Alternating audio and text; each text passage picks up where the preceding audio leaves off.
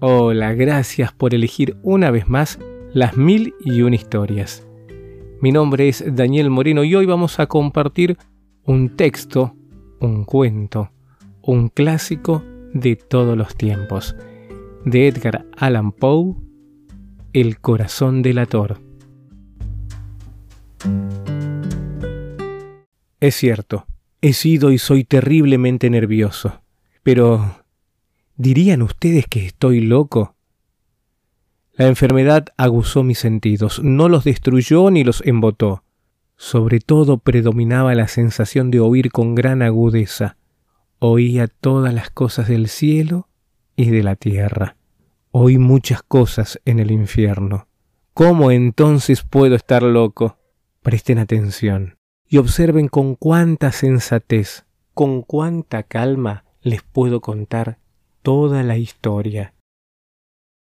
Es imposible decir cómo entró la idea por primera vez en mi cabeza, pero una vez que la concebí, me obsesionó día y noche. Motivo no había ninguno, pasión no había ninguna. Yo quería al viejo. Nunca me había molestado, nunca me había insultado. No tenía deseos de poseer su oro. Creo que fue su ojo. Tenía el ojo de un buitre, un ojo de color azul pálido, cubierto con una membrana. Cada vez que lo dirigía a mí se me helaba la sangre, de modo que, gradualmente, muy gradualmente, tomé la decisión de quitarle la vida al viejo y así librarme del ojo para siempre. Esta es la cuestión. Ustedes suponen que estoy loco. Los locos no saben nada, pero tendrían que haberme visto. Tendrían que haber visto con qué sabiduría procedí, con qué cautela, con qué previsión, con qué disimulo me puse a trabajar. Nunca fui tan cariñoso con el viejo como durante la semana anterior a matarlo. Y todas las noches, alrededor de las doce, giraba el picaporte de su puerta y la abría. ¡Con qué suavidad! Y entonces, cuando la había abierto lo suficiente para que mi cabeza pasara, introducía una linterna cubierta, totalmente cubierta para que no proyectara luz alguna. Y después metía la cabeza. ¡Oh! cómo se hubieran reído al ver con qué cuidado mi cabeza se asomaba por la puerta. La movía lentamente, muy, muy lentamente, para no perturbar el sueño del viejo. Me llevaba una hora poner toda mi cabeza dentro de la abertura para poder verlo mientras yacía en su cama. ¿Acaso un loco actuaría con tanta astucia como lo hice yo? Y entonces, cuando mi cabeza estaba bien adentro del cuarto, descubría la linterna cautelosamente, con mucho cuidado, porque los goznes crujían. Esto lo hice durante siete largas noches, exactamente a la medianoche, pero siempre encontraba el ojo cerrado. Así que era imposible hacer el trabajo, porque no era el viejo el que me irritaba, sino su ojo maligno y todas las mañanas cuando amanecía entraba osadamente en su cuarto y le hablaba con entusiasmo, llamándolo por su nombre con tono cariñoso y preguntándole cómo había pasado la noche. Como ven, el viejo tendría que haber sido un hombre muy agudo para sospechar que todas las noches, justo a las doce, yo lo observaba mientras dormía. La octava noche fui más cauteloso que nunca al abrir la puerta. La manecilla del minutero del reloj se mueve más rápido de lo que se movía mi mano. Nunca, antes de esa noche, había sentido la fuerza de mis propios poderes, de mi sagacidad. Apenas podía contener mi sensación de triunfo. Pensar que estaba allí abriendo la puerta poco a poco y él ni siquiera soñaba con mis actos o mis pensamientos secretos. Pensar que estaba allí abriendo la puerta poco a poco y él ni siquiera soñaba con mis actos o pensamientos secretos. La idea me hizo reír entre dientes, y tal vez él me oyó, pues se movió súbitamente en la cama como sobresaltado. Ahora pensarán que retrocedí, Pero no. En su cuarto reinaba la más densa oscuridad. Las persianas estaban bien cerradas por temor a los ladrones, de manera que supe que él no podía ver la abertura de la puerta y seguí empujándola con firmeza. Con firmeza. Tenía la cabeza adentro y estaba a punto de abrir la linterna cuando mi pulgar resbaló la perilla de metal y el viejo saltó en la cama gritando ¿Quién anda ahí? Me quedé quieto y no dije nada. Durante una hora entera no moví ni un músculo. Y entre tanto, no lo oí volver a acostarse. Seguía sentado en la cama escuchando, igual que como yo lo había hecho noche tras noche, atento a los relojes de la muerte en la pared. Pronto oí un suave gemido y supe que era el gemido del terror mortal. No era un gemido de dolor o de pena, oh no. Era el sonido bajo y sofocado que surge del fondo del alma cuando está sobrecogida de temor. Yo conocía bien el sonido. Muchas noches, justo a la medianoche, cuando todo el mundo dormía, había surgido de mi propio pecho, ahondando con su espantoso eco los terrores que me trastornaban. Lo conocía bien. Sabía lo que sentía el viejo y lo compadecía, a pesar de que para mis adentros me reía entre dientes. Sabía que yacía despierto desde que había oído el primer ruido leve, cuando se dio vuelta en la cama. Desde entonces sus miedos habían ido creciendo dentro de él. Trataba de imaginarse que no tenían motivo, pero no le servía de nada. Había estado diciéndose No es más que el viento en la chimenea, es solo un ratón que cruza el piso. Oh, es tan solo el canto de un grillo. Sí, había intentado tranquilizarse con estas suposiciones, pero había descubierto que todo era en vano. Todo en vano. Porque la muerte, al acercarse a él, lo había rodeado con la negra sombra que le precedía y lo había envuelto, y era la tétrica influencia de esa sombra no percibida la que lo llevó a sentir, aunque no la veía ni la oía, la presencia de mi cabeza dentro de la habitación. Después de esperar un largo rato muy pacientemente, sin haber oído que se recostara, resolví abrir una pequeña, una muy, muy pequeña endija en la linterna. Así que la abrí. No pueden imaginarse cuán furtivamente, cuán furtivamente, hasta que, por fin, un solo rayo tenue, como el hilo de una tela de araña, saltó de la endija y cayó de plano sobre el ojo de buitre. Estaba abierto bien, bien abierto, y me enfurecí al verlo. Lo vi con perfecta claridad, todo él de un azul desvaído, con un repugnante velo encima que me lava la médula de los huesos. Pero no pude ver nada más de la cara o de la persona del viejo, porque había dirigido el rayo, como por instinto, precisamente sobre el maldito lugar. ¿Acaso no les dije que lo que confunden con locura no es sino exceso de agudeza de los sentidos? Por ejemplo, llegó a mis oídos un sonido bajo, débil y rápido, como el que hace un reloj envuelto en algodón. Conocía ese sonido demasiado bien.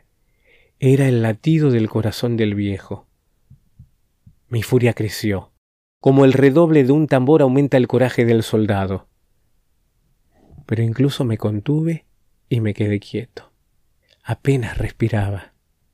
Mantuve la linterna inmóvil. Traté por todos los medios de mantener el rayo sobre el ojo. Entretanto, el infernal golpeteo del corazón aumentaba. A cada instante se hacía más rápido y más fuerte. El terror del viejo debió de haber sido extremo.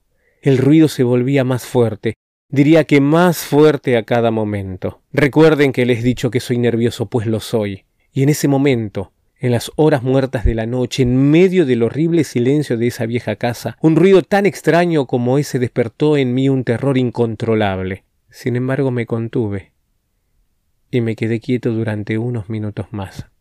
Pero el latido se hacía más fuerte, más fuerte.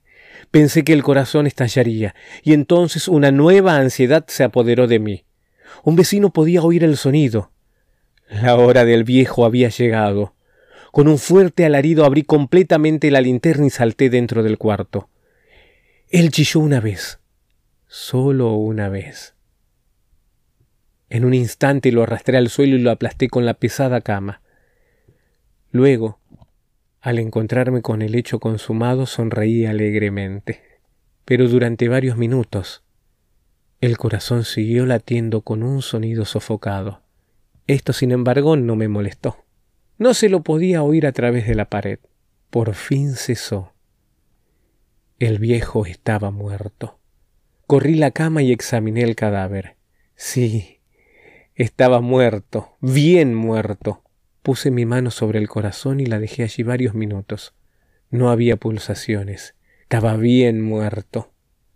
Su ojo no me mortificaría más. Si siguen pensando que estoy loco, no lo harán cuando les describa las sabias precauciones que tomé para ocultar el cuerpo. La noche declinaba y trabajé con rapidez pero en silencio. Ante todo, descuarticé el cuerpo. Le corté la cabeza, los brazos, y las piernas. Luego saqué tres listones del piso de la habitación y deposité todo entre los tirantes. Después volví a poner las tablas con tanta inteligencia, con tanta astucia, que ningún ojo humano, ni siquiera el suyo, podría haber detectado algo fuera de lugar. No había que lavar nada, ninguna mancha de ningún tipo, ni una sola gota de sangre.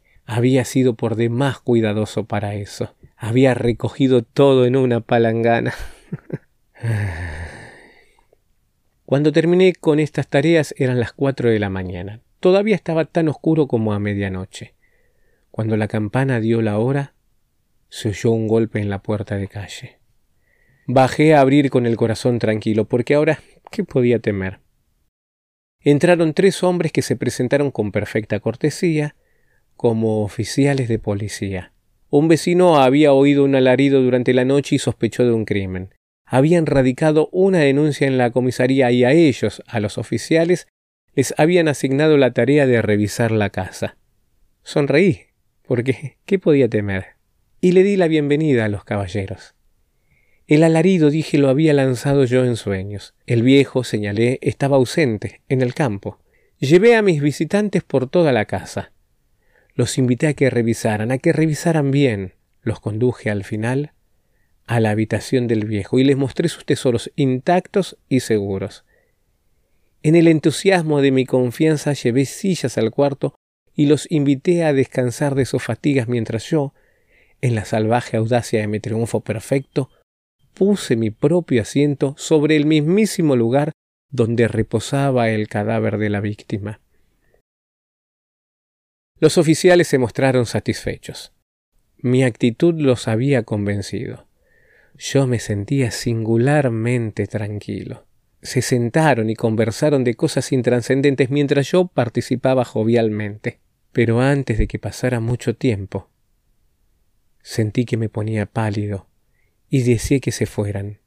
Me dolía la cabeza y me parecía que me zumbaban los oídos, pero ellos permanecían sentados y seguían conversando. El zumbido se hizo más claro.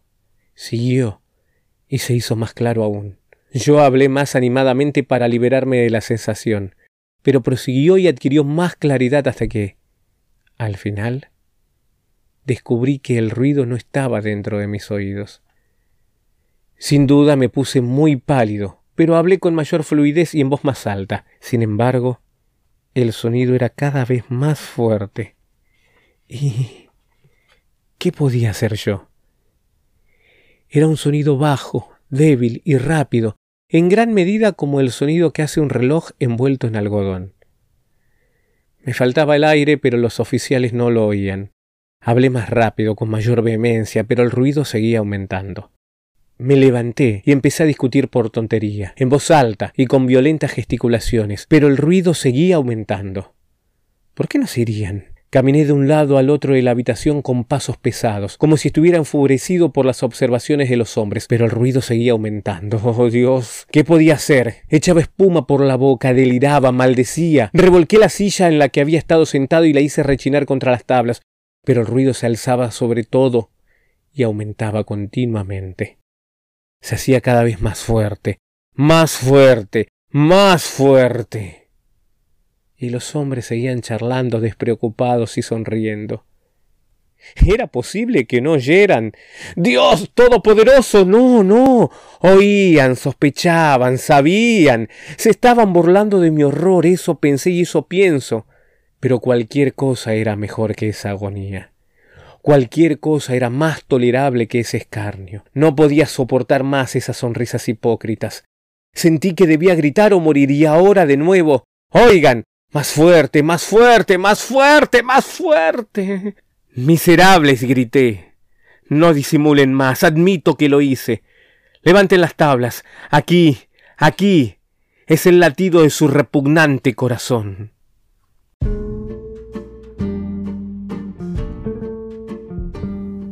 El corazón del ator, de Edgar Allan Poe, el episodio número 4 de Las Mil y Una Historias. Mil gracias por haberlo escuchado. Los invito a seguirme a través de las redes sociales. Me encuentran en Instagram y en Facebook como Daniel Moreno Locutor. Y si te gustó, te invito a que lo compartas así.